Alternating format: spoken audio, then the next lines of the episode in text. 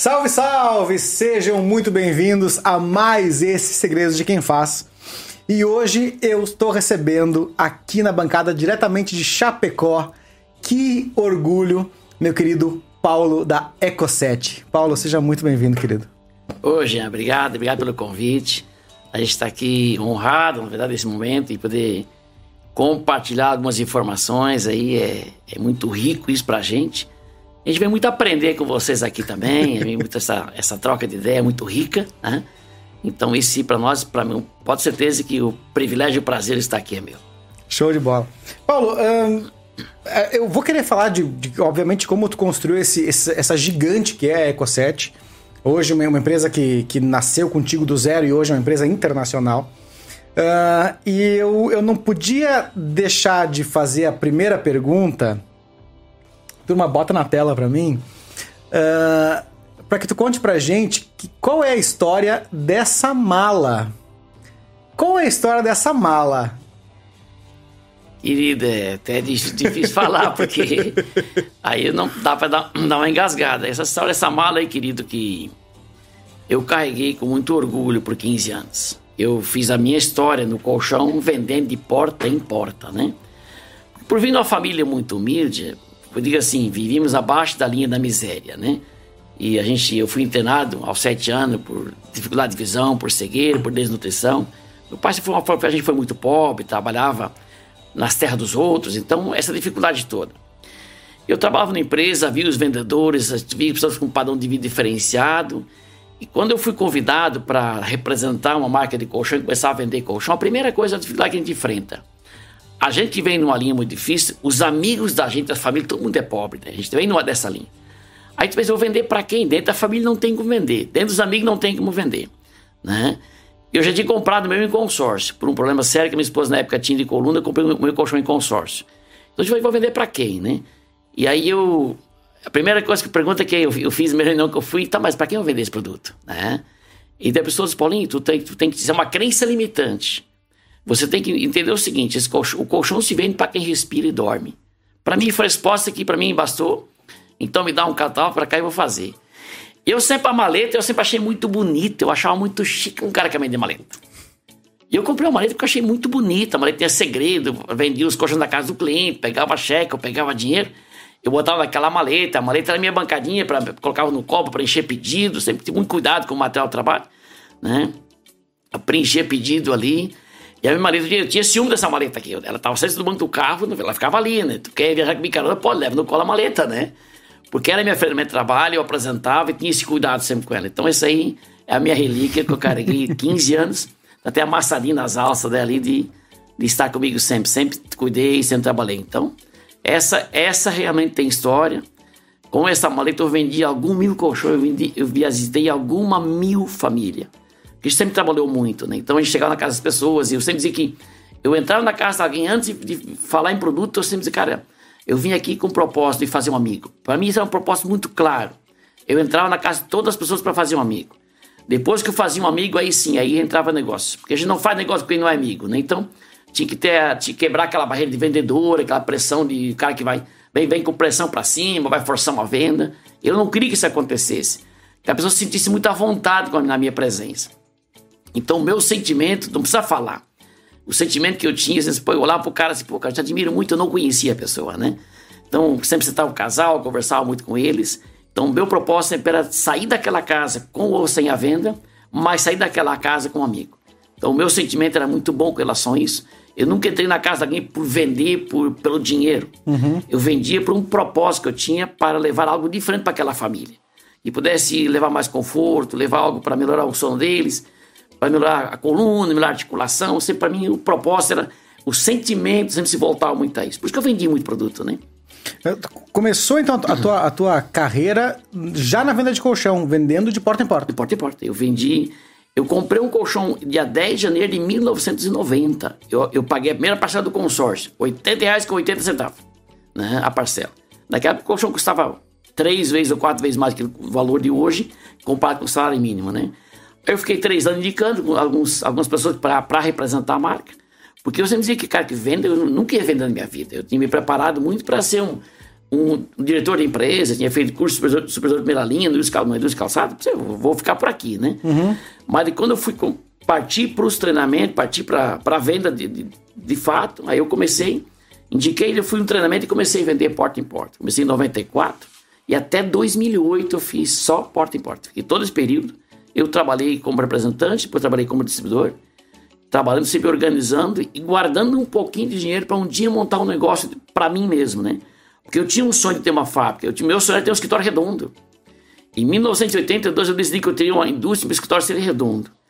Quando eu fiz o projeto da fábrica, se você olhar o escritório, ele é um bolachão, né? Uhum, eu vi, eu vi Ele é redondo vídeos... desde a fundação dele. Ele é redondo, exatamente. É, 1.720 e poucos metros quadrados do escritório, era, meu sonho desde 82. Eu realizei ele 36 anos depois, o sonho. Mas eu cultivei o sonho e fui guardando um pouquinho de gado que eu vendia, eu guardava um pouquinho de dinheiro para começar uma empresa, porque vindo a cultura de que empresa não se começa financiando.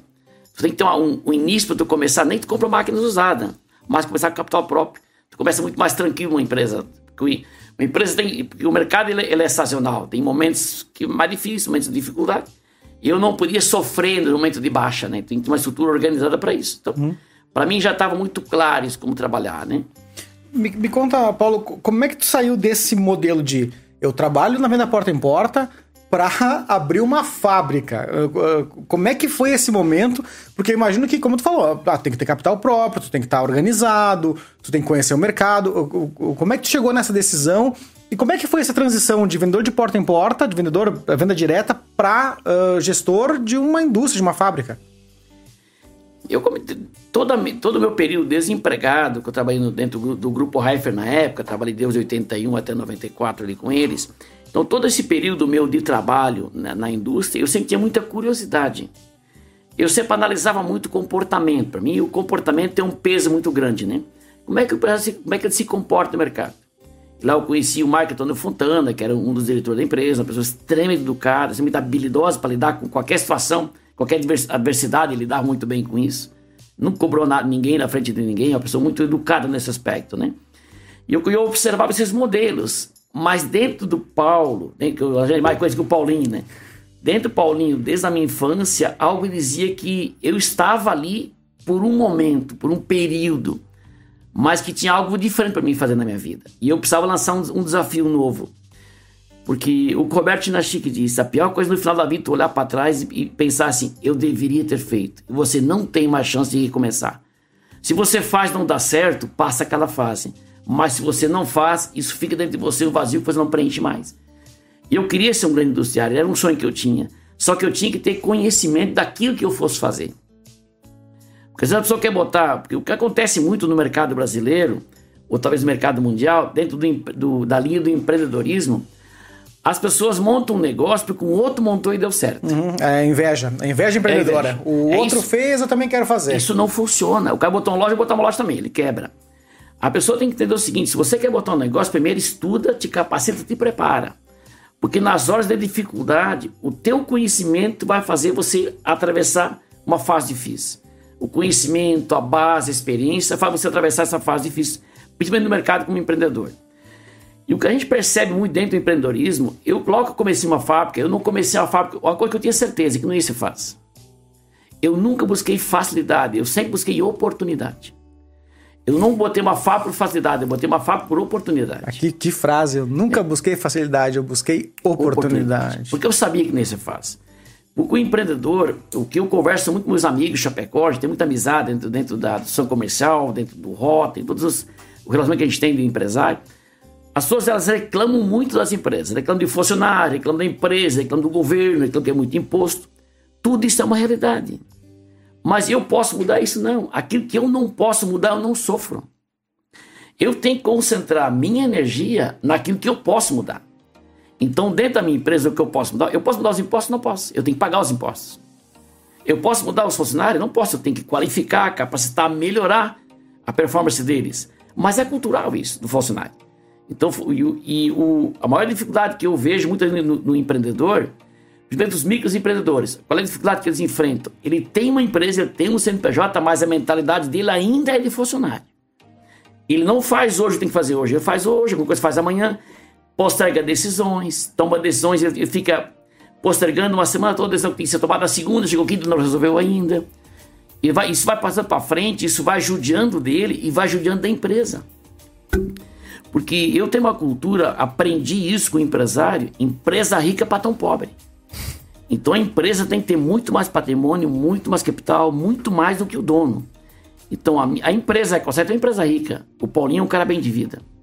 Eu não preciso ser um cara rico, eu preciso ser um cara bem de vida. Uhum. Então, como gestor da empresa. Então, um empresário, um empreendedor, quando ele suga a própria empresa dele, é uma cultura totalmente equivocada. Porque um bem, um bem pessoal não salva a empresa.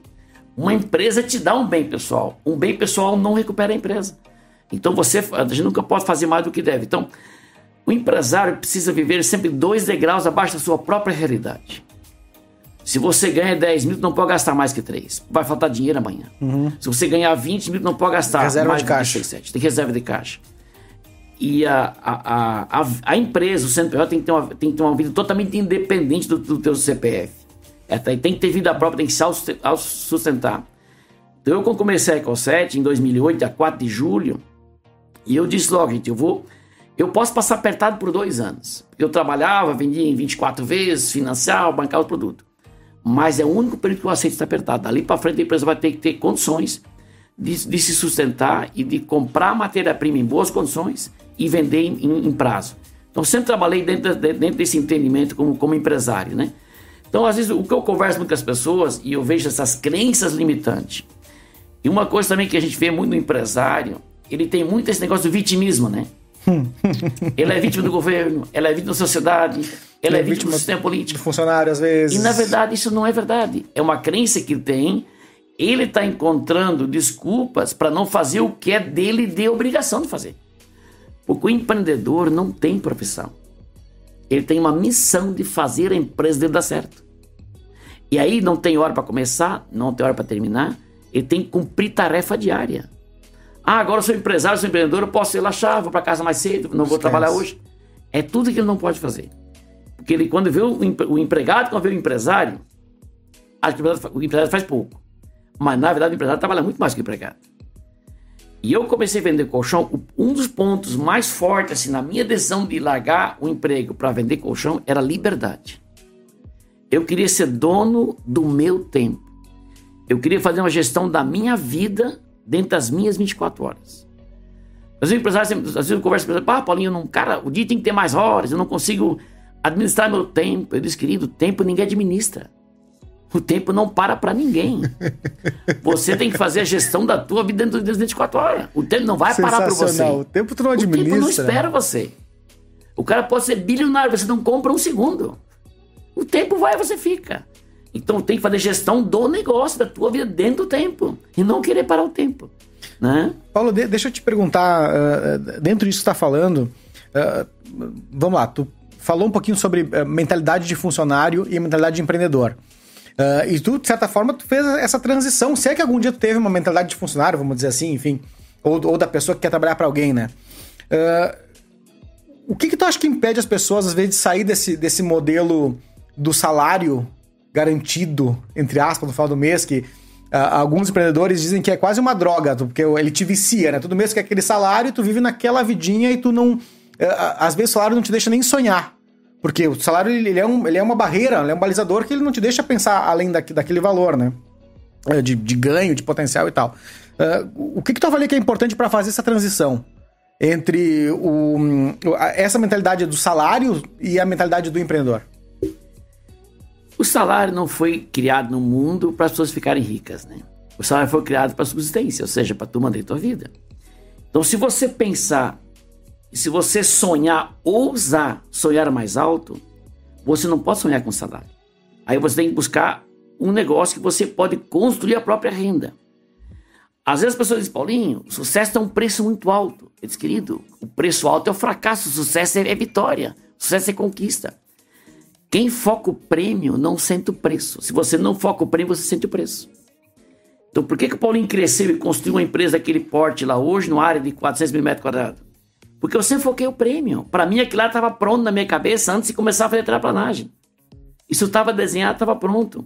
Eu até hoje eu foco o prêmio. O preço, eu não, eu não sinto ele. Porque a recompensa de um esforço, ela está no prêmio, não está no preço. Então, ah, tem empresa difícil, tem empresa é complicado. Porque as pessoas ouvem o tempo todo as coisas, mas elas não param para refletir. O poder que tem uma palavra. Uhum.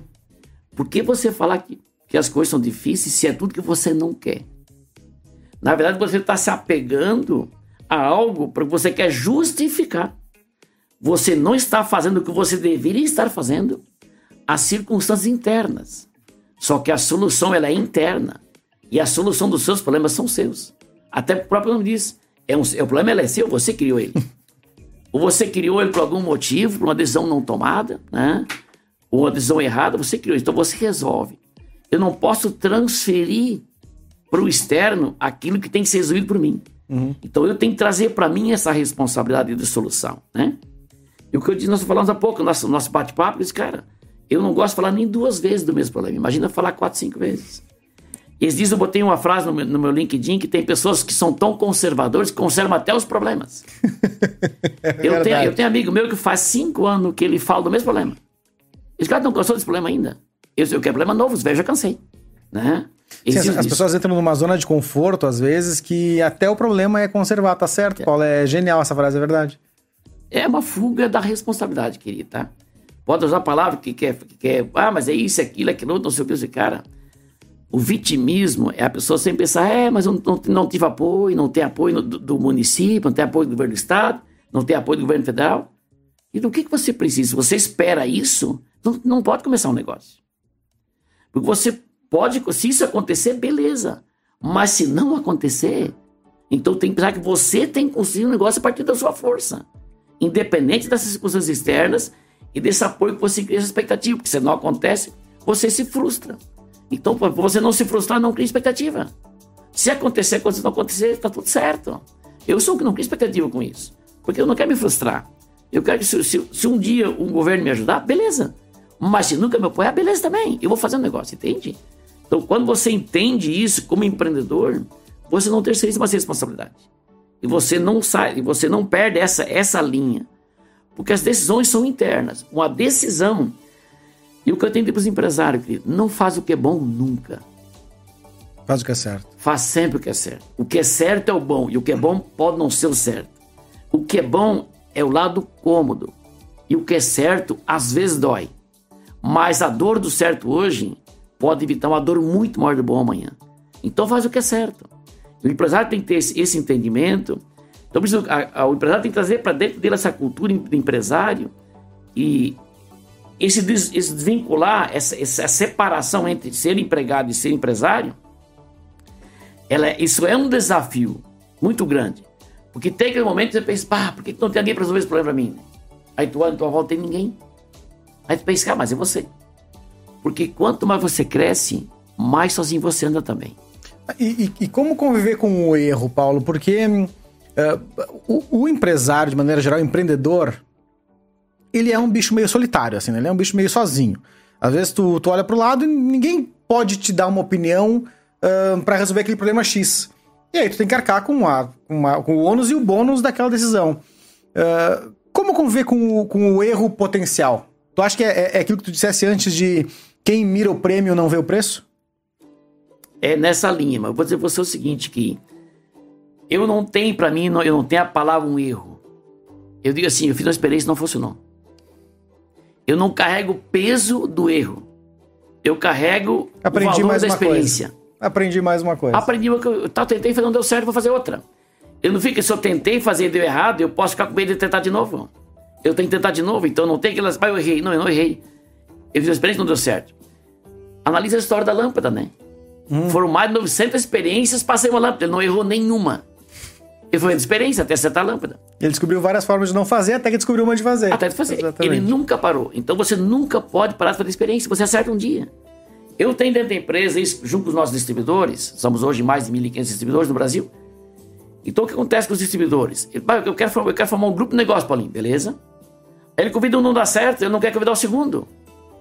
Mas ele fez uma experiência que não funcionou, faz outra, querido. Você precisa aprender, você não aprende olhando nem ouvindo, você aprende fazendo. Vai fazer, querido. Se você não for fazer, tu nunca vai ter uma experiência, não vai dominar aquilo. Então vai fazer. Você nunca fez um porta a porta? Vai fazer um dia, querido. Pega um bar ninguém te conhece, batendo de casa em casa. Uns vão te receber, uns não te recebem. Diante da pandemia é mais complicado. Tem que respeitar muito isso aí também, muito respeitar. Mas sempre tem quem recebe. Vai com limite, cuida um pouquinho, te, te prepara, te capacita. Procure trabalhar muito mais com indicação, né? A indicação mais segura nesse momento de pandemia, é indiscutível isso. Contato pelo WhatsApp, contato a pessoa, já faz um agendamento. A gente se, se organiza para isso, a gente se reinventa. Porque se não tivesse reinventado a Ecosete em março do ano passado, talvez ela, ela enfrentasse talvez uma dificuldade muito grande. Talvez nesse momento, porque dia 5 de março eu tive um incêndio na indústria, que é uma indústria química nossa. Nós perdemos 16 milhões em 5 minutos. Queimou a indústria, queimou mar, queimou tudo, queimou tudo, foi ceifado pelo fogo. Dia 17 anunciaram um lockdown total.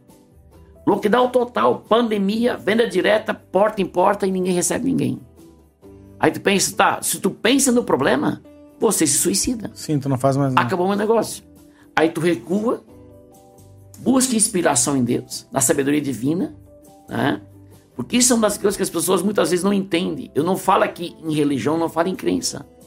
Eu falo em Deus de uma forma muito presente. Uhum.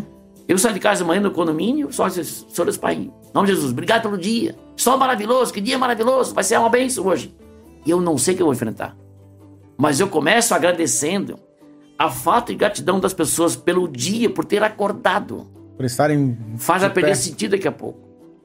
Então, essa é um, é um sentimento, isso tem que ser exercitado em gratidão. Sabe, Paulo, desculpa, só pegando o teu gancho, tem um, um livro incrível, é a, a, a, hum, biografia do Gene Simons, que é um dos caras da banda, da banda Kiss lá, os caras todo pintado a cara, enfim, certamente conhece. E ele, ele, é um, ele é um cara paquistanês que veio para os Estados Unidos e tal, muito pequeno. E uma frase do livro para mim é, é, muito marcante, que é exatamente isso que está dizendo. Uh, se você mora num país que tem democracia, onde você pode falar e ninguém te prende, que tu pode trabalhar, tu não pode querer mais nada. Se tu mora num ambiente que te dá isso, para de reclamar e vai trabalhar. Uhum. Eu acho que é um pouco isso que tá dizendo, né? Assim, tenha gratidão um pouco pelo ambiente que tu, que já tá provido para ti e corre atrás, faz acontecer. A pandemia veio para mostrar muitas coisas para as pessoas. Infelizmente, a situação muito ruim que o mundo vive. Não é o Brasil, o mundo todo vive isso aí. Né? Graças agora à vacina, com certeza vai melhorar isso aí, vai aumentar a imunidade, vai, vai, vai estancar essa situação. Mas é complicado isso aí. Só que ela nos traz uma reflexão sobre muitas coisas na vida da gente. Antes da pandemia, parecia que tudo você podia e parecia que nada mais tinha sentido. Quando isso te foi tirado dessa liberdade, que vem uma reflexão total, que tu não pode nem ir no mercado, não tem uma festa, não tem uma janta, não tem mais nada, aí tu parou a pensar o quanto isso era importante, você não dá valor aquilo mais. Aí você passou a ver o quanto é importante ter uma família, quanto é importante estar com teus filhos, o quanto você curtiu os filhos que você nunca tinha curtido antes. Você não viu um filho crescer, não estava com ele, e você não tinha o que fazer, você está em casa. Aí você viu o quanto você também precisava investir um pouco mais em casa. Que às vezes a esposa ou o esposo reclamava da coisa, a gente, não, tá tudo certo, vai embora, para pouco em casa. Mas nesse momento a gente refletiu e redirecionou os investimentos também. Então a pandemia nos dá um ensinamento muito grande. E para nós, como fábrica, a gente teve que reinventar toda a nossa linha de produto, inclusive. Lançar produtos, colchões bem mais baratos para vender em rede social, vender através do WhatsApp, vender através de, da, das redes sociais. A gente tem que fazer cursos com o nosso pessoal capacitando para formar o grupo dentro do WhatsApp, para fazer venda. Então a gente teve que reinventar tudo isso. E eu vou dizer você, querido, foi o ano que eu mais vendi colchão na história, foi 2020. Com as casas fechadas para receber o vendedor. completamente doida. Nós, nós entramos em colapso total na produção. Porque o que vendeu. reduzido né, na fábrica. Nós produzimos muito, né? E agora, quando veio um lockdown parcial, agora, quando entrou, aconteceu há, um mês e pouco atrás de novo, um parcial, eu lancei outro produto novamente. Eu lancei o cachorro que tinha que sair de linha, que foi o cachorro que eu iniciei a, a fábrica, em 2008, que é o Comfort. Lancei uma versão de mola, pela dificuldade de matéria-prima, né? Química, hoje TDI, poliólogo, copolímeros, tá difícil com o mercado. Hoje nós importamos tudo, né? Para menos de comprar nada, nada do Brasil. Então a dificuldade faz você criar um outro produto que, que usa menos espuma e usa mola para tu fazer um novo start no mercado novamente. E esse colchão hoje representa 70% do meu faturamento. E eu lancei há, há menos dois, há dois meses atrás. Produto novo. Produto novo de novo, que é, aí é que tá, as pessoas, não, eu quero, eu quero seguir vendo o que eu fazia até antes. Essa, esse conservar, cara, se você não tem flexibilidade para readaptar a tua empresa todo dia, ela pode quebrar. E uma empresa ela não quebra ela, o, dia que ela, o dia que ela vai à falência, ela vai à falência normalmente entre 5 e 10 anos antes.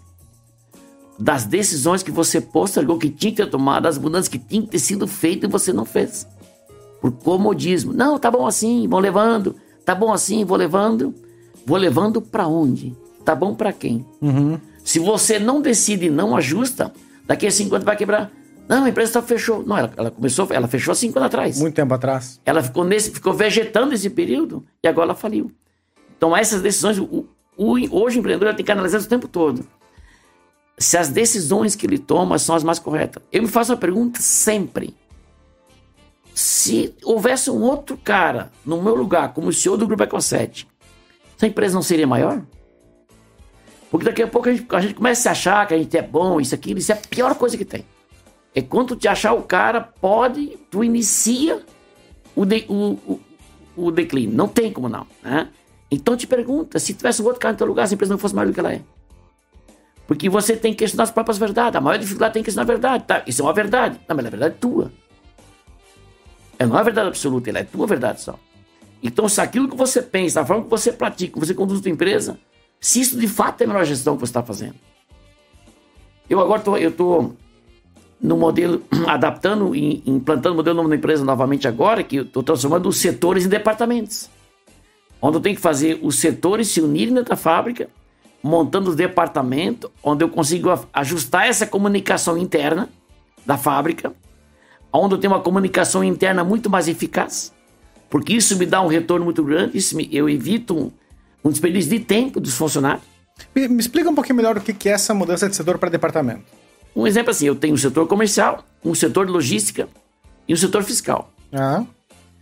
Cada um estava numa sala separada, cada um, cada um cuidava do seu setor. Comercial é comercial, logística é logística e fiscal é fiscal. Só que eu juntei tudo isso numa sala, numa sequência, então eles se comunicam ali, porque o setor fiscal, o setor comercial e o logística têm que estar junto. Porque os problemas surgiram, uma, uma situação caiu na, na, na, logística, mas o comercial tem que saber e, e o fiscal também. Então você tem que se comunicar. O departamento de compras ele não pode ser só compras. O departamento de compras tem que incorporar o quê? Almoxerifado e o financeiro, o pagamento. Eu estou comprando como é que eu vou pagar? Eu pago parcelado, pago à vista, como é que eu faço pagamento? O, o departamento de compras tem que saber disso aí. O departamento de compras, ele, eles têm que contar o almoxerifado. O almoxerifado tem que ser sob responsabilidade do departamento de compras. Ah, não, o almoxerifado faz parte da produção? Não, o almoxerifado faz parte do departamento de compras. Claro. Onde tem estoque mínimo, não tem controle. Então, tu vai unindo esses setores e vai definindo lideranças, a empresa se torna muito leve. Uma empresa, por fato de ser grande, não tem que ser pesada. Ela tem que ter uma gestão, hoje, que torna a empresa leve mesmo a empresa grande. Os caras dizem, Paulinho, como é que tu conduz uma empresa lá com 1.500 distribuidores? Como é que é isso? Isso é como eu faço do mundo fazer. Primeira coisa que um empresário que eu tenho, o problema das pessoas não é meu. Porque não fui eu que criei. Quando a pessoa vem para mim com problema, eu ouço, analiso e digo para ela o que, que eu faria no lugar dela. Cara, eu no seu lugar faria isso. Agora, a decisão de fazer não é dele, não é minha. Eu não posso fazer para mim essa responsabilidade de mudar a vida dele. Aí eu estou criando um problema. Eu estou criando um cara dependente de mim para tudo. Tudo que ele quer resolver vem a mim. Porque ele não resolve mais nada. Uhum. Porque para ele fica muito cômodo. E todo mundo quer alguém que resolve seus problemas, alguém que paga suas contas, as pessoas buscam essa pessoa e essa pessoa não existe. Essa pessoa está dentro do seu próprio sapato. E dentro do seu próprio sapato, debaixo do seu próprio chapéu, né? Então é essa pessoa não existe. Então tu quer encontrar esse cara, você não encontra. Então o empresário não pode, o empresário não pode buscar esse cara. Né? E ele também não pode ser esse cara. Porque às vezes ele é esse cara e ele se enrola. Hum. Opinião pessoal não se dá. Né? Para você formar uma opinião tem que ter muita, muito conhecimento. Do, diferente disso é um palpite. Então o empresário, tem, o, o empresário tem que saber analisar cada opinião que recebe, se é uma opinião de fato, qual é o embasamento nisso, para ele considerar ou não a opinião. Ele tem que avaliar de forma muito fria isso, né? Tá, o cara opinou aquilo, mas baseado em quê? Num sentimento do cara, no momento dele, do que ele acha? Ou ele baseou em cima de fato, realidade de mercado, empreendedor do século XXI, como é que funciona, pandemia, flexibilidade, e se reinventar, se reinventar todo dia. A minha empresa, eu tenho que adequar a minha empresa todos os dias. A escassez de matéria-prima, dificuldade que tem. Ah, vou importar sim. Aí, aí falta navio. Atrás navio. Aí tranca o navio no canal, fica o quê? 40 dias sem passar navio. dificulta, traz matéria-prima, traz tudo. E tu tem que estar tá sempre, sempre readaptando, o tempo todo, o tempo todo. E isso tem que ser uma coisa normal para você. Então, ah, que é difícil, tem que fazer não sei o quê, complicou, falta matéria-prima. Cara, não adianta você ficar falando isso. Isso é uma realidade de todo empresário brasileiro hoje. Então, tu, tu, você que tem que se adequar, você tem que aumentar a tua flexibilidade, buscar mais entendimento, buscar mais informação, né? Te conectar melhor com esse mercado, pesquisar mais mercado, buscar mais fornecedor, buscar mais alternativa, lançar produto, criar alternativa que o mercado tem, e readapta. Porque quando você se acomoda, é muito perigoso. Uma empresa, você não precisa cuidar dela quando tá ruim.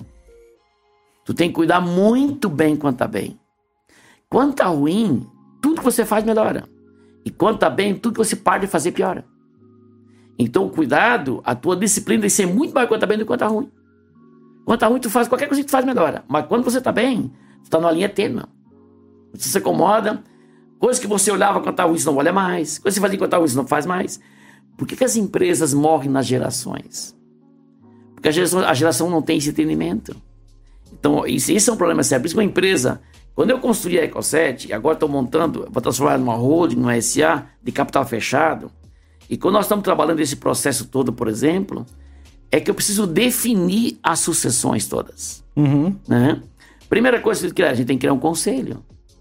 Com pessoas internas, pelo menos um tem externo. Um conselho. Porque esse conselho tem que avaliar, porque no dia que o Paulinho está ali, o conselho decide as coisas. Então, é meu filho ou minha filha que tem autonomia para decisão? Não tem. Uhum. Existe um conselho que decide isso. Existe um conselho administrativo, um conselho dentro da empresa e que faz a avaliação. Né? Então, entre as pessoas internas que tem, desde o jurídico e o conselho interno, como alguém de fora. Que tem muito, alguém de fora que tem muita expertise nessa área de gestão. Porque aí vem, às vezes o interno é difícil discutir com o filho, mas o de fora pode discutir. Ele entra no grupo para mostrar mais profissionalizada que as consegue. decisões não podem ser tomadas assim, daquela forma. E ele vai mostrar isso. Então a empresa está nesse momento agora de, de, consolidar também esse processo. Paulo, tu comentaste antes que tu, vocês uh, têm hoje mais de 1.500 uh, eh, distribuidores, né? Uh, eu queria que tu contasse um pouquinho o que, que são os distribuidores da Ecoset e se tu já começou a Ecoset lá atrás dentro desse modelo de ter representantes e distribuidores, uh, de, de, basear o teu canal principal de venda na venda direta porta a porta. Uh, tu já começou com esse, com esse, um, com esse modelo de negócio, de, de, canal de vendas? Eu comecei 100% com esse canal de vendas já na, em 2008. Hoje, a, a fábrica nunca teve, a Ecosete nunca teve representante. Ela trabalha só com distribuidores, são, todos eles são, são PJ, são tudo pessoa jurídica, né? Então, toda a minha produção ela é absorvida pelos distribuidores. Os distribuidores, sim, eles têm seus representantes. Isso, perfeito. Mas a fábrica não tem. Então a Exact nunca teve representante. Então o distribuidor tem um representante que esse cara também pode se, se capacitar e se qualificar como distribuidor na sequência. Porque tem primeiro que eu tenho que ter a experiência. Porque hoje tudo que você ganha não valoriza. As coisas têm que ser conquistadas. E você não pode ensinar o que você não sabe. Então primeiro eu aprendo. Primeiro eu aprendo a fazer. Me capacito. Depois eu posso construir uma empresa para mim. Que eu posso mesmo comprar direto da fábrica e vender. Então a gente começou esse modelo em 2008 assim. Claro que nós começamos aí com 5, 6 distribuidores, não com 1.500, né? Tá, e essa, e essa já, é, já é a minha próxima pergunta. Como é que faz para sair de 5 para 1.500 caras? Uh, é, é, treinamento, é captação de. Como é que é para fazer isso? Só treinamento, querido. Eu passei. Eu construí. A, eu, eu fundei a empresa, iniciei a empresa, estruturei, coloquei uma gerente, coloquei um cara para tocar, tocar a empresa e eu fui para rua. Eu ficava de 15 a 18 dias dando treinamento dentro dos estados. Ensinando aquilo que eu aprendi a vender. Porque eu vendi. Então, adianta, não adianta contar história, cara. Eu conheço o cego dormindo e o aleijado sentado. Quando o cara vem com historinha, depois deu um pouco, um pouco de uma psicologia aí, não adianta vir contar história. O cara tá me mentindo, eu olho pelo assim. Cara, eu só dá vontade de dizer, cara, não precisa falar isso, eu sei que não é verdade, né? E daí eu falei treinamento o quê? De capacitação profissional, ou seja, mostrar para as pessoas como os passos de se fazer um contato, fazer um agendamento, fazer uma, uma apresentação, fazer uma entrega de um produto, fazer um pós-venda, tudo dentro de um padrão de um, uma alta performance. Né? Então, sempre trabalhei muito em cima disso, capacitando e ajustando as pessoas, e sempre gostei muito de muita gente. Quando as pessoas dizem, Paulinho, pessoas é um problema, eu digo, não, pessoas não é um problema, você pode ser um problema, as pessoas não são. Isso é bom demais. As não, você não pode ser o problema, as pessoas não são o problema. Genial, é. genial. Porque eu digo para as pessoas sempre, qual é, é a maior riqueza que tem entre os seres humanos, que nos torna humanos? São as diferenças. Mas por que você quer que as pessoas sejam que nem você? Você é o modelo que funciona para você, não funciona para os outros. Então, sempre que a pessoa trabalha com, com um grupo de negócio, trabalha com equipe, e se ele quer moldar a equipe ao jeito dele, não vai dar certo. Eu ensino um modelo de negócio. Eu não ensino vícios e manias. Não, o Paulinho funciona assim. Não, não é que o Paulinho funciona. O negócio funciona assim. Então, eu separo isso. Então, tu dá a direção para as pessoas do negócio, não do Paulinho. Aí que eu tinha um colega meu que era músico, né? Ele ia para casa de um cliente, tocava violão, cantava música, vendia um produto. Sim, beleza. Cara, então tu vai ter que formar uma geração só de músico. vai ter que ter uma banda. O que você faz não é duplicável. Você funciona assim. Mas isso não é um negócio, isso é você. Então, quando você ensina eu, tu vai ter a, a famosa eu-equipe. Você nunca uhum. vai ter uhum. nada. Então, você não consegue abrir.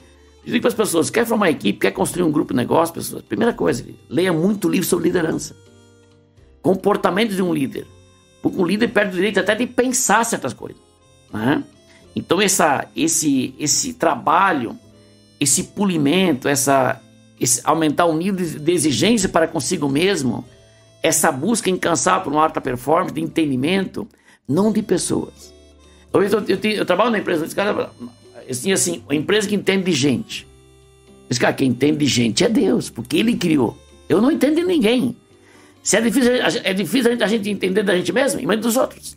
Você não entende de ninguém, então não existe quem entende de gente. Nós entendemos de negócio.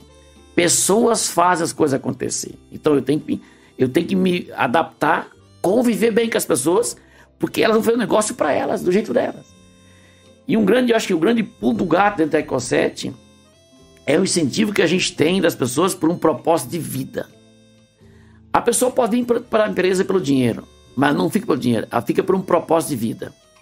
Então a gente tem que trabalhar uma empresa, adequar a empresa, adaptar tudo para que as pessoas possam realizar os sonhos delas aqui, na sua parceria.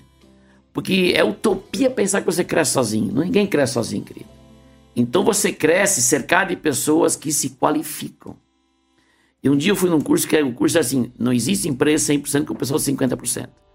Então essa qualificação, essa capacitação, ela é contínua, contínua, contínua. Aí nós temos, eh, nós temos as coordenações de estado regional que acompanhe também esses eventos, essa, essa capacitação profissional, né? Porque eu pego um cara cru no mercado que nunca vendeu nada e transformo esse cara num expert, né? Então essa é a, a estrutura que a empresa montou, né? Para trabalhar a capacitação profissional. As convenções presenciais hoje não, não, não existem. Desde março passado, dia 6, 7, fiz a última convenção de, de presencial. De lá para cá é só através das lives, né? Uhum. Não tem mais convenção presencial, né? A gente não tem, hoje não tem nenhum treinamento presencial, só alguns pequenos grupos com grande distanciamento para fazer em momentos que é possível, tem momentos que nem isso é possível fazer. Então, a gente adequou tudo. Aí nós começamos a fazer muito treinamento de live. Eu faço toda terça-feira à noite, das 7 às 10 uma live. Toda terça-feira. Eu trago assuntos internos e, e, e, algum assunto onde eu trabalho. A característica relacionada a benefícios dos produtos. Porque uma das grandes, um dos grandes problemas do vendedor, do vendedor em si é a opinião. Ele disse que eu fiz um curso com o Dele Carne, Buraco em Vendas, o Carlos Reis na época. Ele assim, em, em, em, em, em venda você não opina. Eu achei lindo isso ali. Tá, isso é uma opinião, o cara pode não gostar. Eu lancei o colchão com esse, esse tecido, esse, esse aveludado, marronzinho. Achei lindo esse marrom. Tu tem alguém pode não gostar de marrom? Sim, a tua opinião, mas. Isso é opinião. Sim, sim, sim, então fala característica e benefício, isso é que vende. Né? E a entrega sempre tem que ser maior do que o cliente faz de investimento. Então, se você canaliza dentro dessa linha a, a, o teu foco, porque uma empresa a, que faz o crescimento e a sustentabilidade dela é você não perder o foco daquilo que é o principal da sua empresa. Às vezes a pessoa começa a crescer um pouquinho, começa a diversificar, faz um monte de coisa. Você não tem um negócio só que quer fazer um segundo. O segundo vai quebrar o primeiro.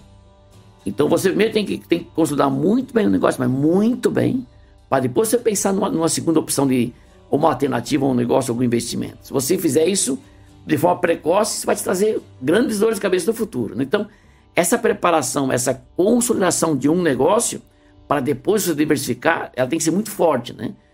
E a gente sempre trabalha muito dentro do grupo hoje. Eu trabalho com os funcionários da fábrica também, a questão de fazer cursos internos na, na, na fábrica, Eu fiz agora um no ano passado, eu vou fazer nos 900 sobre economia doméstica. Porque o desperdício que as pessoas têm nas residências é uma coisa completamente absurda. Eu pergunto se você vai tomar uma xícara de café, quanta água você esquenta? Sim. Porque economia não é não fazer, economia é não desperdiçar. O desperdício que foge da economia. Você não tem como não se alimentar. Não tem como não tomar água. Mas por que pegar uma garrafinha de água de 600 ml e tomar 200 botar fora? Então toma 200 ml e bota na geladeira, mas não bota fora. Então é falta para alguém. Então a gente trabalha muito tempo. Se, se, se os funcionários.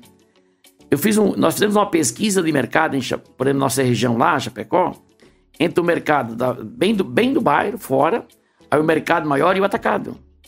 A diferença vai de, de, de, de, de 15% a, a 33% de diferença de, de valores. Aí a pergunta que eu faço pro cara, tá? Se, tu, se eu fosse dar um aumento de 33% para que seria, bah, seria ótimo. Tá, mas se você gastar 33% a menos do seu salário, não é a mesma coisa? Não é o que você ganha, é como você gasta. Sim, sim, sim. A sobra está. Como é que você faz a gestão do que você ganha? Porque se eu trabalho na cultura do meu funcionário isso, eu trabalho dentro da empresa isso aí. Então, dentro da empresa está sendo feito algum trabalho com os funcionários, a gente fez equipe dentro da fábrica, coordenado pelo Fábrica, nosso, nosso gestor, é nosso engenheiro químico, e faz gestão da qualidade toda na indústria, né? E cuida do, da parte de legislação do IMET, do ISO também. Nós pegamos funcionários dos mais diversos setores e pegamos alguns itens para eles fazerem um trabalho, os funcionários fazerem um trabalho para redução de custo. E eles apresentaram. Eu chorei muito na sala um dia que eu assisti eles apresentando. Eu perguntei para todas as equipes, quem é que mais ganha com isso? Todos responderam, é, Calcetes não, quem mais ganha, ganha com isso são vocês, sabe por quê? Você vai perceber aqui o quanto você desperdiça em casa. Então, por que, que você vai cozinhar uma xícara de arroz se é meia xícara que você compra? Por que você vai comprar dois pão francês se é um que você consome? Né? Uhum. Então, se é um que você consome, compra um só. Então, essa gestão, e a indústria não é diferente. A indústria começa a ter mais capital, ter mais giro, ela tem que cuidar muito. O valor de um clips ele pode ser insignificante para quem? Se está no chão, junta e reaproveita, não bota fora. Porque quem não aprender a cuidar depois da vírgula, querido, pode nunca juntar dinheiro. Então aprenda a cuidar das coisas pequenas, aprenda a cuidar. Porque eu digo assim, se for pensar num alimento, a menor parte hoje do alimento é o tempero. Mas tira. Perde, perde o sabor. Então nos negócios, as coisas pequenas, elas são ignoradas. E nas coisas pequenas começam a nascer os grandes problemas. Aquilo que você olhava e deixou de olhar. Aquilo que você fazia e deixou de fazer. Então, às vezes, quando a empresa não tem o resultado que ela tinha, volta e começa a refletir em que ponto foi que você se perdeu. Aonde foi que você pode fazer algumas coisas que você fazia. O desafio da minha empresa hoje como indústria é humanizar a fábrica, ser uma empresa muito mais humana. As pessoas têm um bom relacionamento, as pessoas lá dentro se darem muito bem, as pessoas estarem felizes lá dentro. É um condição de empresa, que o começo tenho, você tem aqui dentro está feliz. Se a pessoa não está feliz, ela não, ela não tem uma energia boa. As pessoas não têm energia boa, ela não, ela não produz, ela não, ela não, não se doa como poder se doar. Né? Paulo, eu, eu, eu, queria te perguntar dentro disso, uh, quais valores tu acha que, que, que são importantes para a Ecoset? Quais valores tu coloca uh, com a tua visão na empresa desde lá atrás e se esses valores continuam os mesmos? Primeiro deles é fidelidade. Cara, se você não for fiel a teus princípios, teus valores, as pessoas que estão com você, é tudo que você tem, querido, esquece. Fidelidade, cara. Amigo é amigo, diferente disso não existe. Porque se eu tenho uma relação comercial, que eu tenho com o Paulinho Rota que está aqui, cara, eu tenho que ser fiel a esse cara. Porque se eu, eu não posso exigir das pessoas aquilo que eu não sou para com eles. A empresa precisa ser fiel aos, aos seus clientes. Se ela não for fiel aos seus clientes, eu não posso exigir nada deles também. Mas tu, mas tu acha que. Agora eu vou te, vou te perguntar uma coisa. Tu acha que num mundo de internet, onde o consumo ele é cada vez menos, menos uh, fiel, tanto que às vezes nem se fala em fidelidade, se fala em recompra já, porque recompra. o conceito de fidelidade, ele, ele. Algumas pessoas já nem mais aceitam esse conceito. Tu acha que ainda dá, dá para ser fiel no contexto de compra na internet? Ou, ou no contexto que a internet nos coloca? Aí, aí é, entra um, um outro, um outro pro, propósito que tem que ter como empresa, porque tu tem que criar algo dentro da internet que você consiga fidelizar o cliente. E que não é um processo simples. O cliente é fiel ao bolso dele, na verdade. O cliente que pesquisa na internet, ele compra preço. Ele pesquisa um produto, ele busca, um, ele busca uma, duas, três, quatro empresas, ele vai comprar a empresa que tem o menor preço. Menor preço, agilidade, conceito. É muito mais difícil fidelizar, mas é possível trabalhar canais onde as pessoas buscam você como prioridade. Uhum. Né? Então é possível buscar. Só pensou em colchão, tem que pensar no Ecosete. Por quê? Então, tu tem que criar argumento, criar produto, criar, fazer chegar nos clientes mensagens que despertem o interesse em conhecer a tua empresa, conhecer o teu produto, inclusive querer fazer experiência com o teu produto. Aí, tu, aí é, um, é um conceito diferente de novo do que do que de um corpo a corpo, de um presencial, né?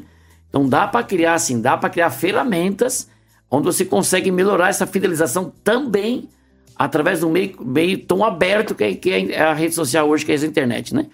As plataformas de venda de e-commerce hoje, elas vendem muito. Mas se você lembrar agora do e-commerce, você vai lembrar de algumas empresas. Porque essas empresas criaram um processo todo Sim. e criaram em você um desejo de buscar nelas algo que você precisa. E elas foram trabalhando esse conceito, e foram trabalhando essa, essa, essa influência, e foram trabalhando esse marketing muito forte, que você pode precisar ter para pesquisar eles também. Então, todo o consumidor hoje, pensar em comprar no, no, pela internet, eu pensando, eu pensando numa empresa, pense nas empresas. Então, você fazer parte dessas empresas que está na mente do cliente.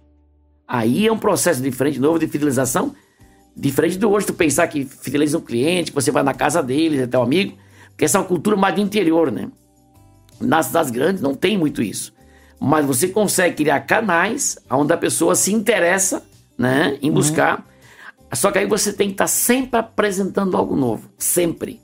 O cliente tem que entrar hoje, a tua página tem que ter mudado amanhã. Se ele, se ele entrar três vezes a tua página está igual, ele não entra mais. Aí tu entra um processo de mudança contínua. Todo dia tem que ter coisa nova, tem que ter produto novo, tem que ter uma mensagem nova. E você tem que startar direto, senão não entra mais. Eu quero falar um pouquinho contigo sobre marketing, Paulo, mas vamos fazer um intervalinho de 5 minutos e a gente já volta.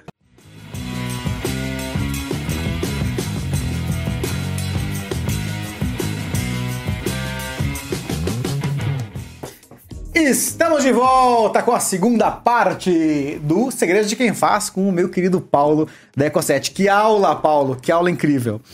Uh, a gente falou, falou um pouquinho antes sobre, sobre marketing e eu queria a tua visão como, como, empre, como empresário do marketing.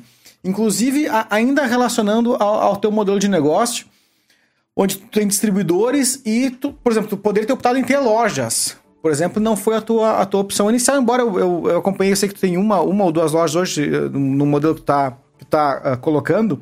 Eu queria te ouvir um pouco em relação a isso. Porque às vezes o, o empreendedor ele é, é muito difícil convencê-lo da necessidade de marketing, de colocar um nome no mercado, de colocar marca na rua. O que, que tu pensa em relação a isso? É muito simples responder, né? Porque quando, gente, quando eu fundei a empresa em 2008, eu, eu defini um modelo de negócio. Eu não poderia ter um modelo híbrido, venda direta e loja. Um compete com o outro, eu tenho uma, eu tenho uma concorrência um canibaliza o outro. desleal. Né? Então, ou eu tenho loja, ou eu tenho a venda direta. As duas lojas que nós montamos aí são pontos de apoio para os distribuidores. Não é feito venda por parte da empresa ali. Entendi. Os distribuidores levam o cliente ali para mostrar o produto, para o cliente ter uma primeira experiência com a Sete. É muito mais um showroom. Muito bom showroom. Com, é, é, ele é caracterizado como um showroom porque ele vai ter a primeira experiência com a Sete. Com relação à marca, inclusive uma, nós restilizamos a nossa, é utopia você pensar em crescer se você não tem apoio de uma agência. Hoje eu tenho uma house, eu tenho uma agência interna. Hoje contratei profissionais da área de criação e trabalho interno nisso, né? Mas nós, desde o início, tudo foi criado. A marca minha foi criada por, um, por uma agência, a marca foi, foi reestilizada por outra agência. Então todas as campanhas foram criadas por agências. Né? Então a gente sempre teve essa parceria, porque às vezes o, o, o empreendedor, às vezes o empresário, ele, ele vê na agência um, um custo. Não, a agência é um investimento que te dá retorno. Você precisa tornar a sua marca, marca hoje conhecida. Só que a sua marca tem que ser nos mínimos detalhes, nos traços, ela tem que ser conservada, mantida. Senão daqui a pouco a tua marca, ela fica, ela se perde, porque uhum. um lança de um jeito, outro outro. Nós temos um padrão hoje no Brasil todo. Não pode postar uma marca nossa, não foi exatamente na, naquele modelo. Isso quem cria são as agências. Então não tem como pensar em criar uma campanha de marketing, em criar uma campanha isso, para fidelizar e fortalecer a marca. Quando, quando eu criei, nós fundamos a Ecosete em 2008, eu disse, o mundo vai parar para ver o nosso projeto. E as pessoas não vão comprar colchão com magneto, com infra, quântica, cromo, com massagem. Eles vão comprar um colchão Ecoset. Eu vou trabalhar que essa marca fique fixa e que essa marca, a pessoa pensou em colchão e pensou em Ecoset. Quando o vizinho falar de um colchão, o outro vizinho diz, ah, eu comprei um Ecoset, estou muito, muito satisfeito. Aí eu comprei um Ecoset, para mim foi maravilhoso. Então a gente, a gente trabalhou muito em cima disso, mas tudo isso vem tudo isso vem à frente de tudo isso tem uma coisa chamada marketing. Uhum. Qualquer coisa que eu vou lançar, eu tenho que pensar que campanha eu vou usar para lançar esse produto. Que tipo de, de, qual é o nicho de mercado que eu quero atingir? O que, que vai impactar? Que tipo de vídeo eu tenho, eu tenho que montar? Tudo isso é estudado seis meses antes do produto de mercado.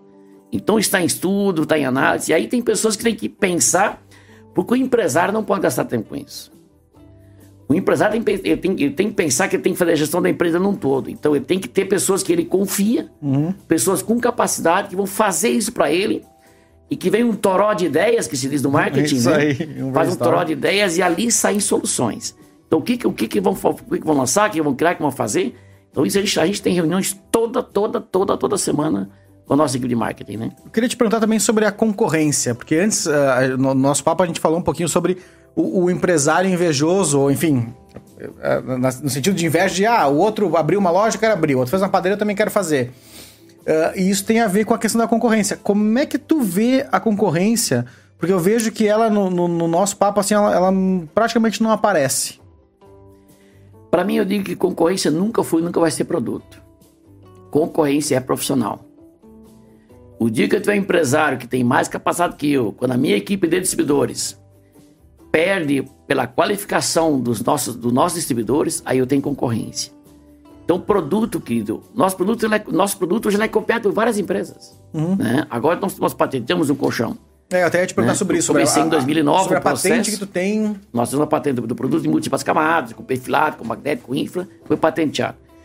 Hoje a pulseira nossa também é patenteada, hoje o tênis também está sendo patenteado, então a gente está patentando os produtos também, para ter uma exclusividade dentro, do, dentro dessa linha. Mas a concorrência é uma coisa que eu nunca me preocupei. Eu não gasto tempo, eu analiso o que eles fazem. Tu não pode me ignorar, tem que estar de olho no que eles fazem. Mas o grande desafio da Ecoset é todos os concorrentes copiar a Ecoset. Porque enquanto é você está sendo copiado, você está certo. Então eu estou sempre. Quando o concorrente comprar um, copiar um produto meu, eu já lancei outro. Quando copiar, eu já lancei outro. Eu vou lançando um e no outro, lançando coisa nova no mercado. Eu deixo eles loucos, eles ficam loucos tentando copiar e não conseguem acompanhar.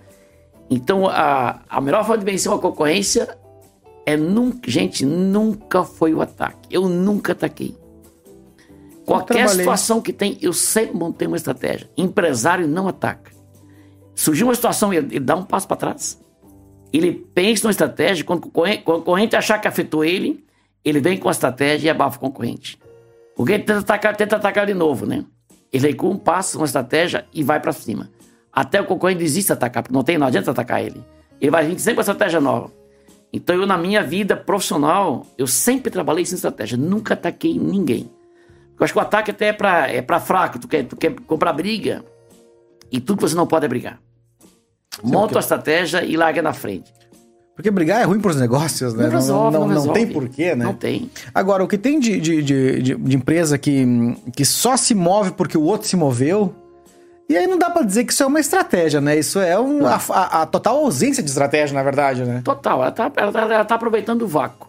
Só que quando esse vácuo acabar, ela cai. Ela não tem base para se sustentar. Quando você vai crescer para um outro crescer, não tem base. Então a gente, a gente tem parâmetros. Eu, quando comecei a fábrica, por exemplo, eu tinha uma empresa no Brasil de parâmetro, parâmetro de, de, de faturamento. Uhum. E eu disse, cara, é, se os caras faturam isso, eu vou chegar lá também. E eu demorei 12 anos chegando no faturamento desses caras. Só que o que eu faturava naquela época por dia, por mês, eu faturei, depois passei a faturar por hora. Faturamento da fábrica. Só que para mim chegar nesse faturamento desses caras, demorei 12 anos. Só que passou 13, agora eu passei por eles, né? Porque eles foram recuando um pouquinho, frearam um pouco, e eu fui, eu nunca parei. Porque nós crescemos nos primeiros 12 anos de empresa, nós crescemos, nós crescemos 42,9% de média ao ano. Nossa. De crescimento em faturamento. Isso é, é fora da curva. Né? Isso é a China, isso é, é, é sei lá quantas é Chinas. Muito fora da curva dentro da economia brasileira, né? Mas é quando a gente, não, a gente não foca problema, eu foco solução. Ele pessoas na cara tem problema? Não tem. Nós temos que botar uma solução. A Paulo, o problema é que não tem, temos que encontrar uma solução. Vamos achar uma solução para isso. Então a gente gasta toda a energia da gente sem solução. Surgiu algo, tem que resolver. Surgiu algo, tem que resolver. Então foca sempre a solução, sempre a solução, sempre a solução, sempre a solução. Então, teu foco estando nessa linha, então você vai, tocar, tornar, vai tornar a vida leve muito mais veloz, né? Porque as empresas são engessadas pela limitação que o próprio dono impõe. Por, às vezes por cultura, às vezes por não, não querer se, se submeter a algumas coisas, algum, algumas. Principalmente algumas coisas que ele precisa mudar. Uhum.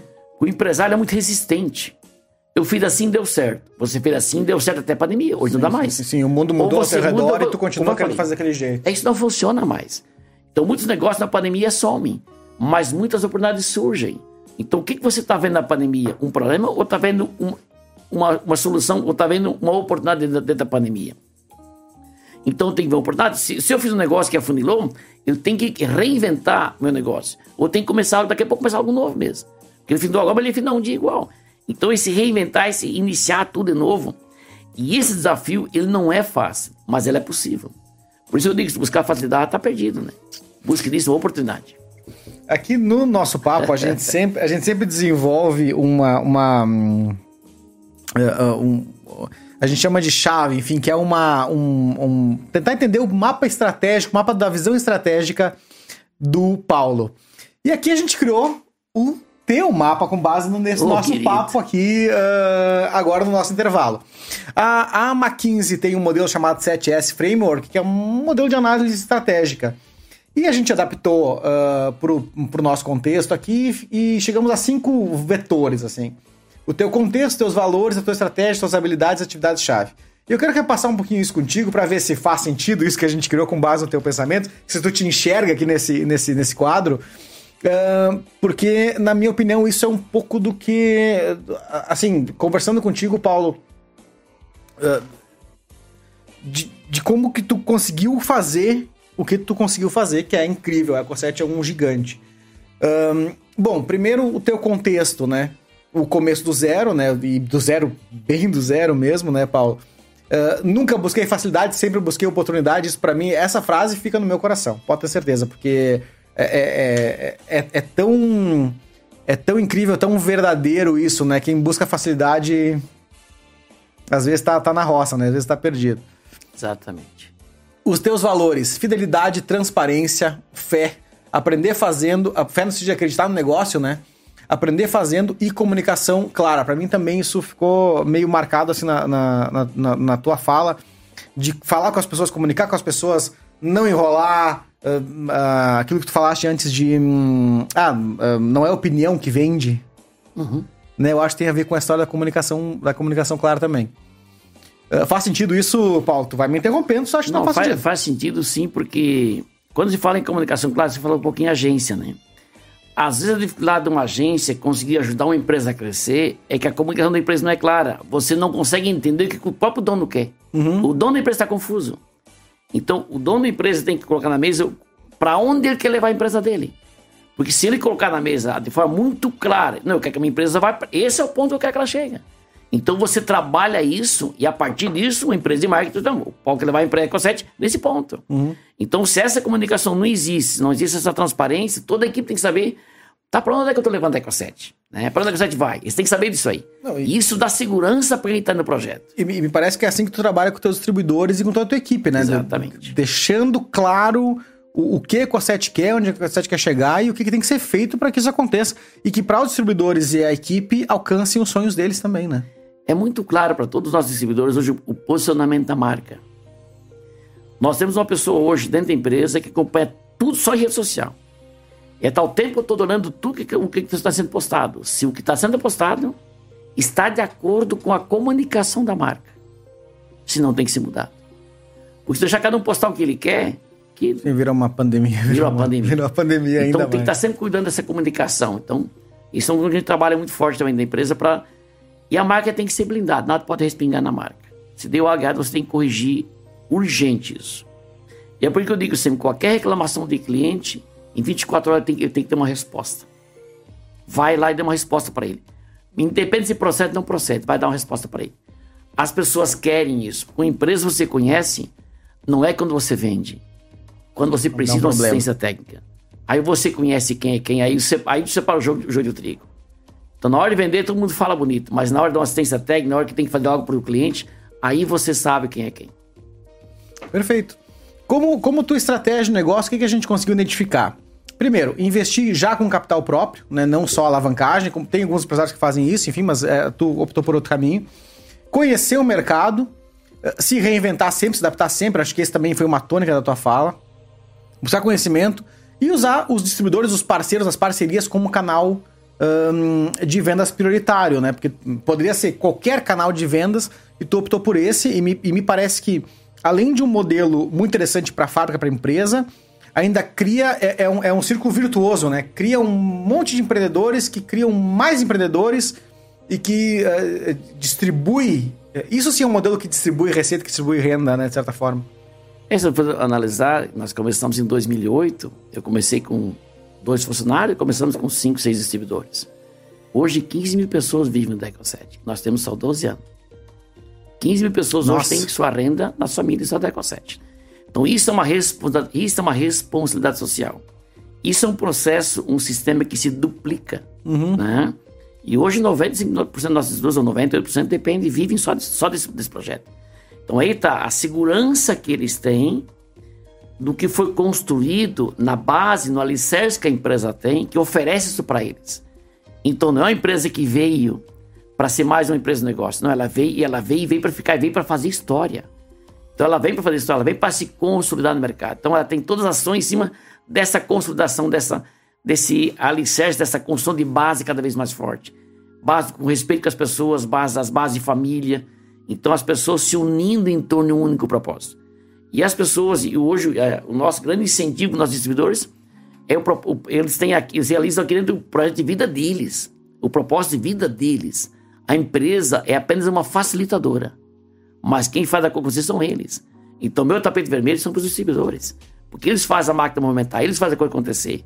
Eles é que têm o precisam ter um padrão de vida fora da curva, né? Que demais. É, como habilidades, a gente citou treinar a equipe com base na experiência vivida. Acho que isso é muito importante, porque tem muita gente que treina pessoas, é o, o, tal do empreendedor de palco, né? Treina pessoas, nunca fez aquilo, né? Nunca fez aquilo. Então, é, eu acho que isso é muito importante. Uh, fazer amigos, acho também isso é uma coisa que ficou bem claro. O manter a empresa leve, né? Tu contou dos departamentos de setores. E o profissionalizar a, a empresa cada vez mais, né? A questão de transformar agora numa holding, criar um conselho, Uh, eu, eu, eu, percebo, tentando ler um pouco do que a gente conversou, eu percebo que é a história de trabalhando por degraus, né? Uhum. Uh, um degrau de cada vez e cada vez mais a empresa vai crescendo e vai reorganizando, vai melhorando, vai readaptando. Necessário, se a gente não faz essas mudanças na, na, na empresa, essas adequações, ela daqui a cinco anos pagaria um preço alto por isso. Então ela está nesse momento que eu preciso fazer isso, essa consolidação do negócio.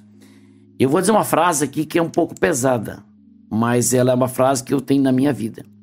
O empresário tem que ter paz para morrer. A empresa não pode morrer com ele, senão não é empresário. Ele tem que construir uma empresa, consolidar uma empresa que a empresa não depende dele. Nossa, que incrível. Aí as pessoas podem se jogar aqui para dentro, porque sabe que ela não vai acabar com o Paulinho. Ela vai se, pro resto da vida deles, é, filho, netos, netas, tem negócio. Então eu sempre disse sim, o empresário tem que ter paz para morrer. Então tem que levar toda a vida dele organizada para que um dia que Deus recolher ele, tá tudo organizado e tudo vai dar sequência. Então a gente não pode ser ingênuo, achar que isso nunca vai acontecer. Então a gente tem que encarar isso como uma realidade e tu tem que preparar a tua empresa para isso. Isso pode acontecer daqui a 50 anos, não tem problema nenhum. Pode ser daqui a 100 anos, não tem problema nenhum. Mas prepara a empresa para isso. Prepara a empresa para. É, é, dentro dessa gestão, e muito, o cara é centralizador, é tudo nele, ele que faz as coisas acontecer, ele que entende o negócio. E não passa. A gente, essa empresa não cresce, é um gargalo. O empresário é o gargalo. É um gargalo. Então, na verdade, ele, ele, a empresa, não, a empresa não, não é um peso para ele, ele é um peso para a empresa. Porque ele ingessa tudo. Ele ingessa tudo, ele limita tudo, ele. Mas, é complicado. E, e, tu sempre teve essa visão, Paulinho, ou tu aprendeu isso ao longo do tempo? Porque geralmente o, o, o empreendedor que, que faz, que, que, especialmente o cara que sai da fábrica, enfim, tu veio do comercial, né? Mas é normal que ele fique muito imerso no negócio, na, na fábrica, na produção, e, e acaba sendo mais centralizador. Tu, tu, sempre teve essa visão ou tu desenvolveu ao longo do tempo? Eu que comecei a vender colchão, falei a frase antes, né?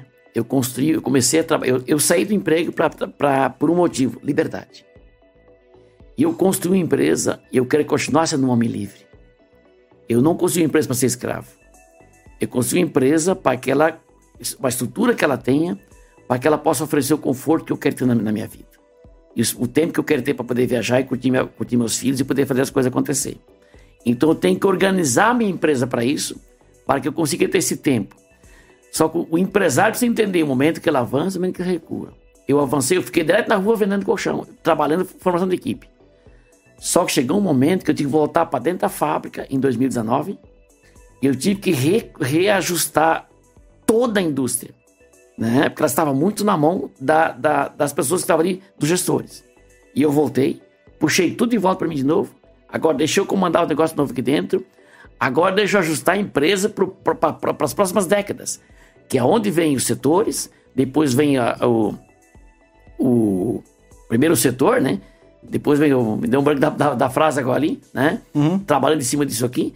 E daí, aí sim, aí agora vem a holding. E tal, e agora é, os departamentos. setores, agora os departamentos, e aí a holding, transformando no S7 capital fechado. Aí sim, eu tenho empresa há mais 20, 30, 40, 50 anos dentro desse modelo.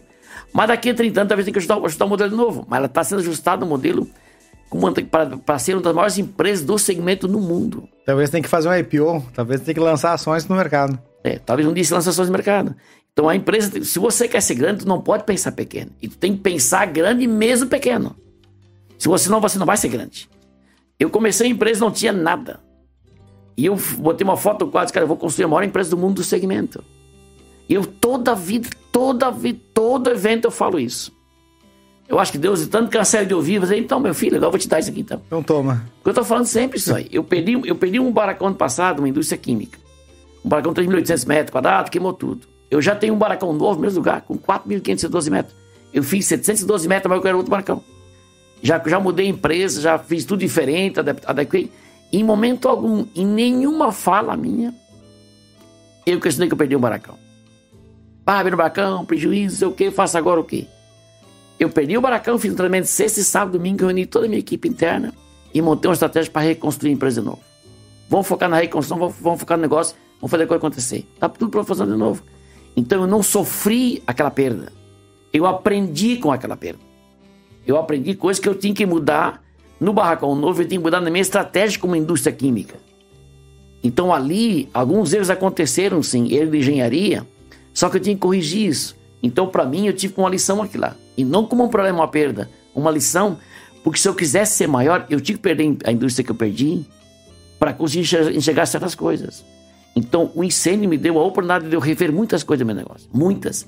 Inclusive, foi onde eu lancei um perfilado, um tratamento com o NanoX, que é o nosso patenteamos também, uma empresa do mundo que lançou agora. Nós saímos de um sistema de tratamento já de desde 72, quando eu estou no mercado brasileiro de produtos, e as empresas todas trabalham com sistema de tratamento. E eu abandonei aquilo quando pegou fogo. Cara, esse sistema aqui ele, é, ele é ultrapassado, um problema que me dá problema aqui, lá me incomoda, tem que ter estufa. Abandonei tudo e lançamos um produto antimicrobiano já dentro da formulação. E com nanotecnologia na formulação, eu acabei com todo aquele sistema, toda aquela sujeira, acabei com tudo. Virou novo. Então, o que aconteceu?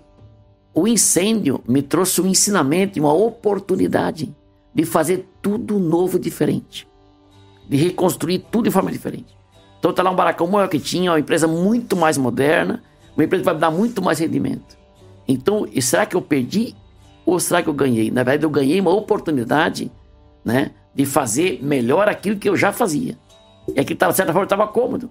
Então, quando nós perdemos aquilo, eu tinha, tinha que nascer uma empresa nova, um projeto novo, uma visão diferente. Hoje é uma empresa muito mais moderna, muito maior, muito mais produção. Que demais. Nós, nós, o nosso consumo de química na outra empresa, lá até ano passado, antes de ceifar, nós consumimos em torno de 4, 5 toneladas de produto dia. Hoje o consumo 16.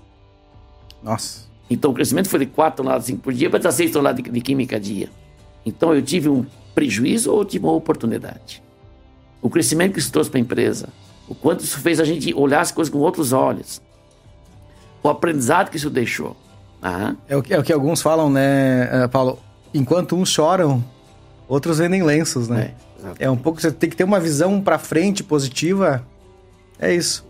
Uh, como atividades ainda para fechar a, a, chave do Paulo, que, que, que incrível. Atividade-chave, né, Paulo, que tu faz? Uh, treinar a equipe, aplicar a tua visão no negócio, desenvolver o empreendedorismo na equipe, tanto o intra quanto o empreendedorismo do, do, da tua equipe, enfim, dos do distribuidores. E, e, e, e para mim, eu, eu, pude inferir no, no, nosso papo que é criar uma cultura do negócio, né? De que todo mundo rema do, no mesmo sentido, de que todo mundo tá aqui pelo mesmo propósito. Inclusive é interessante que no site da Ecoset tem lá propósito. Lá na, na, na entrada do site, na propósito. É uma coisa que você não encontra em site de empresa nenhuma, né? Uh, e eu achei aquilo tão bonito, mas, mas não bonito por ser bonito, mas sim porque é verdadeiro. Uhum. Porque faz parte do DNA, da cultura do negócio de vocês, né? Exatamente. Então, a gente, dentro do que nós estamos comentando, então, dentro, dentro do propósito da empresa, a gente tem dentro da fábrica, os funcionários sabem desse propósito. O funcionário ele tem que entrar na empresa, por exemplo, ele tem que comprar essa ideia de estar numa empresa diferente. Né? Quando nós construímos o refeitório lá, lá na fábrica, eu tenho hoje uma nutricionista mais três cozinheiras. A gente faz a comida ali mesmo. É difícil você almoçar num restaurante para ter comida que nós servimos lá hoje. Eu disse, cara, eu quero oferecer para meus funcionários uma, uma, refeição que foi o sonho da minha vida ter para mim. Eu almoço funcionário todo dia na mesa, sentado com eles ali. Eu começo a servir às 11h20 da tarde. A gente serve direto, porque função da pandemia, para não sentar mais duas pessoas na mesa. Então a gente regula isso, controla. Mas as pessoas têm uma alimentação, eu tenho certeza que talvez a melhor alimentação que elas têm no dia é ali na fábrica. Então aquilo que eu quero para mim, eu tenho que fazer para os outros. Ele não precisa ter 10 mandamentos, pode ter um só. Só faça para o outro que você quer para você. Então, se eu tenho esse entendimento, e às vezes a pessoa ela passa uma vida estudando uma Bíblia e não pratica um único capítulo, um único versículo. Perdoe-se tanta vez sete ao dia. Então, se você entende isso, você muda a sua vida. Então, só que você tem que aprender a perdoar você também daquilo que você não sabe, daquilo que você não tem entendimento. Então não pode ficar o tempo todo te, te, te, te crucificando. É que a dificuldade, eu não consigo fazer isso, não consigo fazer aquilo. Para com essa, essa, isso aqui. E o que eu tenho dito para meus distribuidores, muito para toda a minha equipe hoje, queridos, trabalhe os teus pontos fortes. Os teus pontos fracos desaparecem. A pessoa só pensa o tempo todo o ponto fraco, ponto fraco, ponto fraco, ponto fraco. Sim, mas os teus dons estão no ponto fraco no ponto forte. Os teus dons são no ponto forte. Então trabalhe o teu ponto forte. Que o ponto fraco ou desaparece ou ele melhora. Então isso está tão pegado à dificuldade que você tem e você não supera ela. Sim, até uma questão de foco, né? Tu foca no ponto fraco, sim, tu vai para onde? Só foca no. Só, teu, teu, teu mental tá no ponto fraco. Fica depressivo. Você olha para Você olha e você fica te diminuindo. Você olha para as pessoas, meu, olha como é que o cara consegue aquilo, como é que o cara consegue aquilo outro, querido. Tu tem que construir tudo a partir da tua realidade, não dos outros. O que, que você pode fazer? Qual é que é o teu ponto forte? Quais é são as tuas qualidades? Onde é que, como é que você vai construir? Eu digo para os distribuidores queridos, você tem vários com parâmetro. Sim, mas tu tem que começar o negócio a partir da tua realidade. Eu comecei uma empresa sem ter relacionamento como distribuidor. Eu comecei fazendo porta a porta. Eu comecei aqui no Rio Grande do Sul. Eu fiz porta a porta em Canoas, fiz porta a porta em Montenegro. Montenegro eu passei a cidade toda, né? Fiz muito porta-porta em Brochir, que meus pais moram ali, minhas irmãs. E eu fazia casa em casa. Eu, eu tinha maletinha na mão, eu não tinha carro. Pegava uma maleta, um guarda-chuva, vinha pra, pra cidade, pra Vila de Leiteira de manhã e voltava para casa, 7 quilômetros. E eu fazia tudo isso aí. Então era a condição que eu tinha. Dizemos, é, quem tem carro é mais fácil. Quem tem carro vai menos que eu, porque você vai passear. Sim. Tem muita pessoa que tem um carro e leva uma maquete para passear. Só que se você não tem, você não vai levar uma maquete para passear, porque é difícil, você vai, vai, vai, vai trabalhar. E se você sai para trabalhar, sai para fazer, sai para fazer, querido. Não sai para tomar cafezinho e bater papo.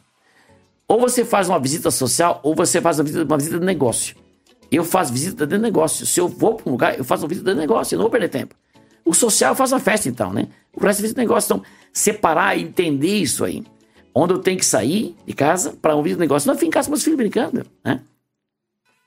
Então, esse, esse trazer essa responsabilidade a gente desativar um, essa questão do empregado, de ficar postergando, ah, amanhã eu vejo, amanhã eu faço. Esse amanhã, eles estão sendo amanhã. Né? E o vitimismo de falar de passado. Ah, foi difícil, imagina, foi minha vida. Cara, eu, eu, eu sentar aqui nas fazer uma hora de entrevista e eu chorar uma hora toda. Sim, se só reclamar uma hora. Não, não muda nada. né? No final disso aqui vira um velório. Então não adianta. Quando a pessoa vem na minha sala reclamar de algo, só um pouquinho aqui. Aqui não é velório. Não vem chorar aqui. Vamos resolver o teu problema, sim. Vamos dar foco na solução. O problema tu já tem. Tem, então vai dar foco na solução. Nós falando do teu problema duas horas não vai resolver ele. É vai aumentar a ferida, vai dar foco na solução. Qual é a solução, querido? E a maioria, a solução é trabalhar mais. e o que está buscando facilidade, não existe, meu velho. Cai a ficha. Tu tem uma oportunidade de transformar a tua vida, mas você tem que decidir fazer. Não é o Paulinho que vai fazer, você tem que fazer, querido. Tu tem na mão uma maquete, vai mostrar para as pessoas. O que você não mostra, não vende. Mostra, demonstra, apresenta, conversa. Vai à luta. Onde você está, tem que falar teu negócio. Não está escrito até que eu vendo colchão. Tem que estar tá fazendo, falando o tempo todo. E tem que ter orgulho da profissão. Orgulho da profissão, querido. Não pode, você não pode ser mais um no mercado. Você tem que ser visto como o cara do colchão da tua região. Então, dentro do empreendedorismo, eu falo muito com os distribuidores, querido, faça uma gestão de altíssima eficiência na empresa de vocês. Faça a empresa de vocês sempre ter mais dinheiro que vocês. Trabalhe essa eficiência. Trabalhe isso no grupo de vocês, né? É são desafios diários, porque quando os desafios acabar, acabou o sentido da vida.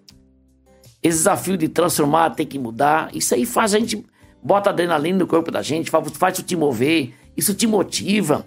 Isso faz você chorar, faz você rir, faz você ter 50 emoções, emoções diferentes. diferentes. Mas vai embora, faz a coisa acontecer, levanta a cabeça e vai.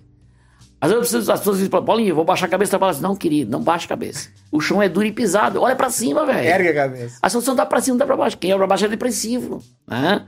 Por que, que o cara, quando vende, vai vender o produto, senta um pouco mais lá com o cliente? Porque o cliente olha pra cima. Se olha pra baixo, ele conversa com ele, fica depressivo.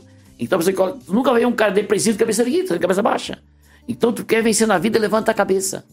Paulinho é difícil, levanta a cabeça. Paulinho é complicado, levanta a cabeça.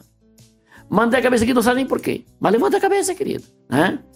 Então tem que trabalhar, porque a, fé é daquilo que você não vê, mas você crê. Então quando você faz um quadro do sonho, você não tem. Mas quando você viu aquilo que você quer conquistar, aqui traz para dentro de você algo já realizado. Só precisa buscar o recurso. Então, quem não tem um quadro de sonho, quem não tem um porquê lutar, querido, ele já está morto. Só não foi avisado ainda. Ele está aqui consumindo oxigênio e alimento nesse mundo. Cara, se você não tem o porquê lutar todo dia, não tem nem o porquê levantar cedo, não tem o porquê andar, não tem o porquê fazer as coisas. Esse porquê tem que ser claro para você. Por que, que você luta? Por que você faz as coisas acontecer? Querido, eu digo você, e, foca e, o prêmio, e, sempre. E, e, e para a gente fechar, Paulo, última uma pergunta. E qual é o teu porquê? Qual é o teu porquê? Qual é o porquê do Paulo? Por que o Paulo faz o que ele faz? Qual é o teu porquê, Paulo? Eu tenho um propósito de vida. De ter o maior número de pessoas bem-sucedidas dentro de um único negócio. E eu apenas quero ser a inspiração. Porque eu não vivo sem isso aqui. Eu tenho um propósito de vida, eu tenho certeza no propósito de Deus na minha vida que é transformar a vida de milhares e milhares de pessoas. Tudo aquilo que me foi, me foi negado por toda uma vida, eu quero fazer para as pessoas. Porque eu me realizo vendo as pessoas ficarem ricas, as pessoas ficarem bem. O sonho das pessoas trocando de carro, comprando terreno, comprando casa, é o que me faz chorar, me fazia me mover, o que me motiva a fazer. Porque a minha parte Deus protege. Eu não preciso lutar por ela, tenho que lutar pelo sonho das pessoas e eu quero ser uma mola propulsora do crescimento das pessoas, a inspiração para elas. E eu quero dizer para as pessoas o tempo todo que ele pode. Quando o mundo diz que ele não pode, mas eu vou dizer, querido, você pode. Você nasceu para ser feliz, você nasceu para ser uma pessoa muito bem-sucedida. Cria nisso. Tira, solta um topzinho, te liberta desse passado, te liberta das coisas que você está sofrendo. Decola, querido. Vamos decolar junto, vamos junto. Vamos decolar junto, vamos junto. Eu faço evento, eu faço jantar luz de vela para os casais, eu faço jantar de gala para as pessoas viverem momentos históricos na vida delas. Mas não por glamour, gente. Para a pessoa entender o sentido da vida, poder valorizar as coisas e poder ver momentos diferentes. Porque a gente precisa ensinar as pessoas a sonhar. Porque as pessoas, a vida judiou tanto eles botaram todo o sonho no baú e fecharam. Elas só estão esperando o ciclo da vida fechar. Elas queriam muitas coisas. Eles queriam, abre o teu baú. Traz para fora o que você, você colocou ali para dentro. Vamos buscar os sonhos. Todo o sonho no teu coração, Deus colocou no seu coração porque ele é para ser seu. A tua missão é resolver. Então a minha missão, gente, é transformar a vida de multidões. Por isso eu quero levar com você. Por isso que eu tenho a marca está em 37 países do mundo. Eu quero mostrar para as pessoas que elas podem construir um império do nada. Só que elas têm que decidir fazer uma escolha entre quem ela vai ouvir e com quem ela vai conviver. Se nós somos a média das cinco pessoas que nós convivemos, Se você conviver com gaga, vai gaguejar. Se você conviver com quebrado, vai quebrar. Então, com quem você convive? Quem você ouve de verdade? Querido, às vezes você é o pior conselho para você mesmo.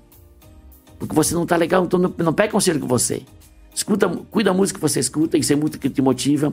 Cuida do livro que você lê, tudo te influencia. Então te blinda das influências que te tiram do teu propósito. Então tu vai blindando. Viva no mundo, mas não conforme o mundo.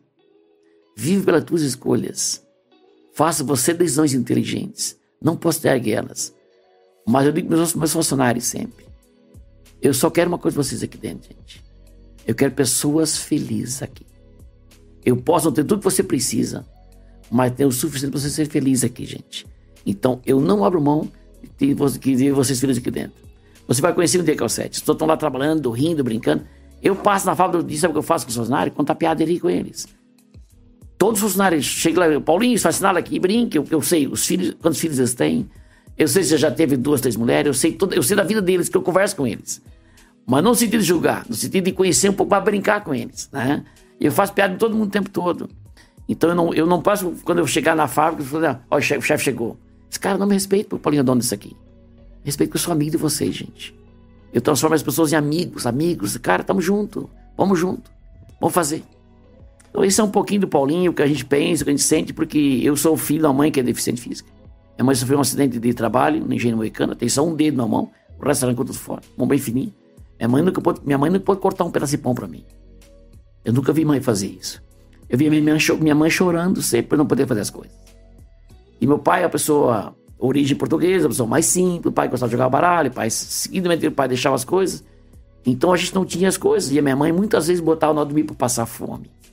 E eu via minha mãe chorando. É tudo que eu não quero para as pessoas. Ah, Paulo, que. Então é. demais, Paulo. A gente, se não tem um propósito, querido, não tem por que estar tá aqui. Ah. Se o empresário não tem um propósito, Deus, ele não tem por que estar tá aqui. Cruzes. Porque Deus as coisas céu, acontecem, Paulo. elas vão dar certo. Você tem um, um porquê lutar pelas coisas. Aí você transforma a vida e transforma o mundo, gente. Porque eu acho que é isso que Deus quer mais da humanidade, Ele quer nos mostrar, gente. E que a riqueza está na simplicidade. É difícil as pessoas serem simples, cara. Mas para pessoa, negócio na cabeça, pessoas no coração e dinheiro no bolso. Nunca faça inversão de valores. Dinheiro não pode vir para o coração, dinheiro não pode vir para a cabeça. Dinheiro ou está no bolso ou está no banco, ele não tem que outro lugar. Ele não pode ocupar espaço. As pessoas estão no coração da gente. As pessoas têm que ser a nossa vida, está ligada, gente. Eu, quando eu estudei em psicologia, nós abraçávamos uma árvore para sentir que essa árvore tinha vida, que subia, descia sempre, ela tem vida, tá ali. Ela não é apenas uma árvore, aquilo tem vida. E às vezes tu abraça uma pessoa e não sabe que tem vida, aquele abraço e dá um tapinha nas costas e larga. Cara, abraça as pessoas, te entrega. O que, que o Roberto Chinachique diz? Vive. Vive. O Roberto Chinachique diz três, três motivos que levam as pessoas à frustração e se agarram no jaleco do médico no final da vida. Primeiro, quem não amou verdadeiramente. Cara, não tem medo de se machucar, ama aqui, mas ama como irmão, não, não amor de carne, amor de vida, de paixão de que você vive. Segundo, Segundo, curta os filhos, tem que curtir o momento com eles, esquece o mundo. Eu chego em casa lá terça-feira à noite, meus filhos vão pintar minhas mãos, vão andar por cima de mim, quase me mato, né? Com 60 anos, eu tenho dois filhos pequenos em casa, uma filha com quatro, um com seis, é festa. E o pai tem que se entregar. Não tem o pai estar tá cansado, né? Há pouco eu não liguei quando eu estava na casa do Paulinho, liguei pro, pro já era em casa, né? E ele estava, papai, a vai chegar cedo, o pai não vai estar em casa hoje, amanhã o pai está em casa com vocês, é festa. E o terceiro ponto, gente, quem não realiza seus sonhos, cara, não, não desista do teu sonho. Porque o teu sonho é teu, você tem que realizar ele. É um compromisso que você tem com a vida. Ele está no teu coração, é um lugar que ninguém toca, a não ser que você deixa. Ele está muito bem guardado. Então, quando as pessoas invertem isso, e outra inversão que não pode acontecer na vida de um ser, do, do empresário, é ser, fazer e ter. Cara, não pode ter as coisas sem ter feito, não pode fazer sem você ser alguém. Então, primeiro, tem que ser uma excepcional pessoa. Tem que estudar para ser um excelente profissional. Depois, tem que fazer as coisas acontecer ter, gente, é só consequência. As pessoas querem ter tudo, mas antes de ter, pense embaixo. Vamos ser primeiro, queridos. Vamos ser mais humilde, vamos ser mais humano. Vamos olhar para as coisas de forma diferente. Olhar para um ser humano como um amigo. Olhar para o concorrente não criar o mal dele, cara. Só monta a estratégia para tu crescer a tua empresa. Não crie nada para prejudicar ninguém. O sucesso ele não está naquilo que prejudica, está naquilo que prospera. Senão são momentos de vitória. Isso não é sucesso. Sucesso é uma coisa consolidada, sucesso tem princípios. Um cara que quer ter sucesso, ele é um cara bagunçado, esquece. Porque a ordem, a organização, ela é parte do sucesso. É princípio, tá ali dentro. Porque Deus é o Deus de ordem. Não tem, não tem bagunça, não tem. Uma mesa bagunçada não tem criatividade. É isso aí, tem que Uma casa bagunçada não, não tem paz. Ali tem conflito. O ambiente que a pessoa tá é o interior dela. Eu chego na casa e digo, cara, esse cara pode ganhar 50 salários por mês, ele não vai ter sucesso nunca. A casa é uma bagunça. Então as, as coisas têm que ser organizadas, porque a casa é nosso interior, como é que as coisas funcionam. Então, isso são coisas que a gente tem que levar em consideração e vai trabalhando em cima disso. Então tem que ter as coisas organizadas, disciplina, autodisciplina, cara. E é tão simples isso, tão simples. É só parar de resistir. Paulo. Aceitar. Só aceitar que você tem que começar todas na tua vida, tudo que você quer mudar na tua empresa e na sua vida, ela precisa começar por você. Você tem que ser a ponta do iceberg que vai começar a construir tudo, onde cada vez vai aparecer mais mas tem que ser você a base para tudo. Paulo, eu nem sei o que te dizer. A gente poderia ficar aqui conversando, sei lá, umas três horas. Querido, muito obrigado pelo papo, pela aula. Me arrepiou mais de uma vez. Uh, tu é uma inspiração. Uh, espero que para todo mundo que, que tenha nos assistido. Paulo, muito obrigado pela tua presença aqui, querido. Jean, só até agradecer a que vocês deram a gente, a gente poder contar um pouquinho da história da gente aqui e eu, quando fiz a palestra, faço, faço umas palestras, Paulo, quanto cobras? Não cobro nada, querido. Eu não posso cobrar daquilo que Deus me deu. Seria injusto. Eu quero fazer para as pessoas, quero ajudar as pessoas daquilo que eu posso fazer. E dar uma palestra, falar, falar alguma coisa, se uma palavra tocou, daqui a uma frase hoje, ela poderá ser um divisor d'água da tua vida. Então você pode pegar algo e fazer daqui para frente e mudar a tua vida radicalmente. Mas isso é uma escolha, uma decisão pessoal. Não tem mais de fazer nada. Ninguém muda a vida de ninguém. A pessoa muda sua própria quando ela decide mudar. É uma, é uma decisão que é muito pessoal. Imagina, obrigado pela, pela oportunidade de estar aqui, querido. Agradeço, querido. Né? Que Cara, sensacional. Obrigado A gente está aqui conversando, batendo um papinho tranquilo aí. É bom demais aí. Prazer sempre. Obrigadão. Uh, pessoal, é isso aí. Que incrível. Me arrepiou aqui. O Lucas sempre me diz, dá um like aí, te inscreve no canal, meu querido, que nem diz o, o Paulo, meu querido. querido. Dá um like no canal, meu querido. E até Pro... Até o próximo Segredos de Quem Faz. Obrigado, galera. Valeu!